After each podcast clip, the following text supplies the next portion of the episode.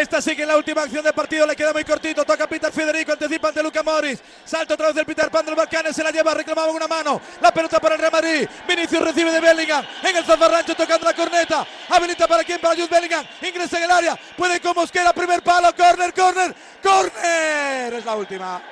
98. Es la última para el Real Madrid. Pero ¿cuándo se acaba este partido, La gente, Burrus? la gente me está Mira, mira, diciendo- mira, mira, mira. Dice que el córner y ya. Es la última, dice el. Sí, última. 1.40 estuvo con el bar. Claro, ya dado hecho dos. siete, pues, Va Luca Morris, ¿por qué no sale Lunin? Toca Luca Morris por arriba. Y va con todo, va a pitar el final, va a pitar el final. Deja continuar la jugada. Carvajal para el centro. Lo hace ahora, se acabó. Se acabó Marco el Madrid. Lo No, no, no, no, no, no, no, no, no, no, final, no, final. no, no, No no, puede no, ser, no. final. Solo esto. Yo creo que sea el pita cuando ehm, el portero de Valencia rechaza el balón. eh, ha dejado continuar, hemos tenido la posesión, seguido teniendo la posesión. eh, creo que ha, ha- ha hecho un error. Marca Daily. Valencia y Real Madrid se repartieron los puntos en Mestalla en un duelo con eh, dos partes claramente diferenciadas. Con Vinicius en el ojo del huracán, el protagonista terminaría siendo Gil Manzano. Una errónea interpretación de la última acción del partido desató la ira del Madrid. Pese a que dejó claro que un córner a favor de los de Ancelotti sería la última acción del choque, el hecho de no frenar la jugada en el despeje de Mamardasvili y que Bellingham eh, terminase rematando a la red el centro de Brahim provocó el enfado del Madrid. Es lunes 4 de marzo, recibe un saludo de Pablo Villa y hoy las consecuencias del polémico empate de Mestalla en Marca Daily, el podcast de Marca que te cuenta cada día la noticia más importante.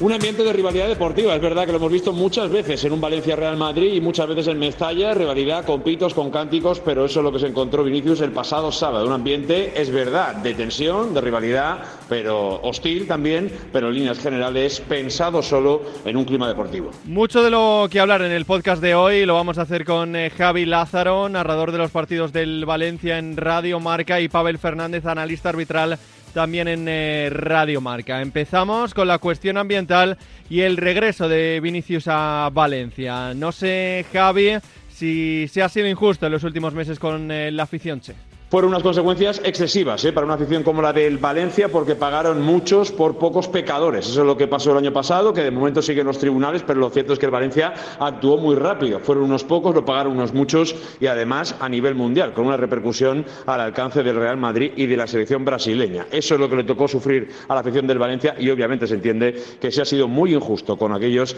que acuden habitualmente al Coliseo de Mestalla. Yo no creo que sea un error. Eh, un error sería conceder un gol en fuera de juego, un gol con la mano. No estamos hablando de un error técnico. Creo que es una patosidad eh, que, se genera todo este lío porque acaba en gol, en el gol que hubiera supuesto la victoria para los blancos. Eh, creo que Gil Manzano dejó muy claro antes de votarse saque de esquina que esa iba a ser la última acción del partido, lo que significa, por lo tanto, que el gol de Bellingham llega cuando el tiempo está más que cumplido, casi cerca del minuto 99. Y repito, es una patosidad no pitar en cuanto llega ese despeje de Mamardashvili, eh, que es lo que tendría que haber hecho, pitar en ese momento y no permitir ese centro dos o tres segundos después eh, de Brahim sobre el área. ¿Tiene el eh, Real Madrid, Pavel, motivos para estar molesto con eh, Gil Manzano por esa decisión arbitral? Bueno, el Real Madrid tiene motivos para estar cabreado por cómo ocurre todo, ¿no? Pero yo insistiría nuevamente, y es muy importante lo que te digo, creo que el gol del Real Madrid llega fuera de tiempo. O sea, eh, Gil Manzano concede siete minutos eh, de añadido, que son correctos. Después de esos siete minutos, añade uno más por esa revisión de- del VAR en el penalti de, Hugo Duro. Eh, puede estar contento incluso de que les dejen sacar el córner. Recordar que el córner llega en el 98 y 13 segundos y permite aún así eh, sacar el córner. Quizá otro árbitro no hubiera permitido o no hubiera concedido esa oportunidad al Real Madrid. Y luego ya, eh, lo que dijimos, cuando ya avisas de que es la última, pues oye, no esperes a que, a que haya una, una más después de esa última, ¿no? Eh, ¿Puede estar enfadado el Real Madrid? Bueno, pues, pues sí, enfadado por, por, cómo, por cómo transcurre todo, por, por cómo se produce todo, ¿no?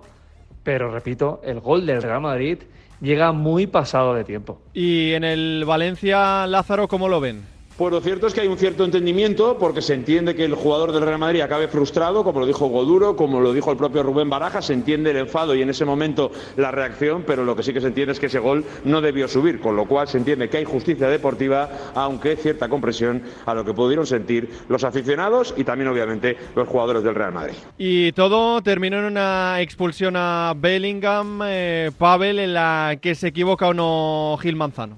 Bueno, sobre la expulsión de Bellingham, al final es lo que siempre decimos, ¿no? Los árbitros, eh, muchas veces cuando ocurren este tipo de protestas, eh, a veces aplausos, a veces malas palabras, los árbitros tienen la, capacidad en algunos, en algunos casos de, de, mirar para otro lado, de hacer oídos sordos, pero es que, claro, la melee eh, de jugadores del Real Madrid eh, rodeando a Gil Manzano es una imagen muy fea. E insisto que, que, entiendo eh, el enfado de los jugadores del Real Madrid en ese momento caliente de la noche, pero los árbitros no se pueden permitir eso. No se pueden permitir la foto de verse rodeados por, por todo un equipo de fútbol y entre todos ellos el que más eh, se extralimita es eh, Bellingham. Es cierto que, que, parece que se queja ¿no? del, del fucking gol eh, que le acaban de anular, pero bueno, al final y lo digo muchas veces, eh, no es necesario insultar para que el árbitro pueda expulsar, ¿no? Eh, solamente con el hecho de chillar, de, hacer aspavientos, de rodear, de, gritar, ya es motivo o ya tiene suficiente motivo el árbitro para, para poder expulsar.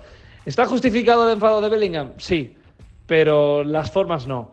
Creo que la expresión de Bellingham es correcta. En el acta eh, no dice nada que no haya ocurrido, por lo tanto, aquellos que quizá pensaban en, una posible, en un posible recurso por parte de, del Real Madrid, yo sinceramente veo difícil que le retiren la tarjeta. Pese a todo el ruido, el sábado vivimos en Mestalla un partido que estuvo a la altura de ser uno de los grandes clásicos del fútbol español. Hasta aquí una nueva edición de Marca Daily, un podcast disponible en eh, todas las plataformas. Mañana más y mejor.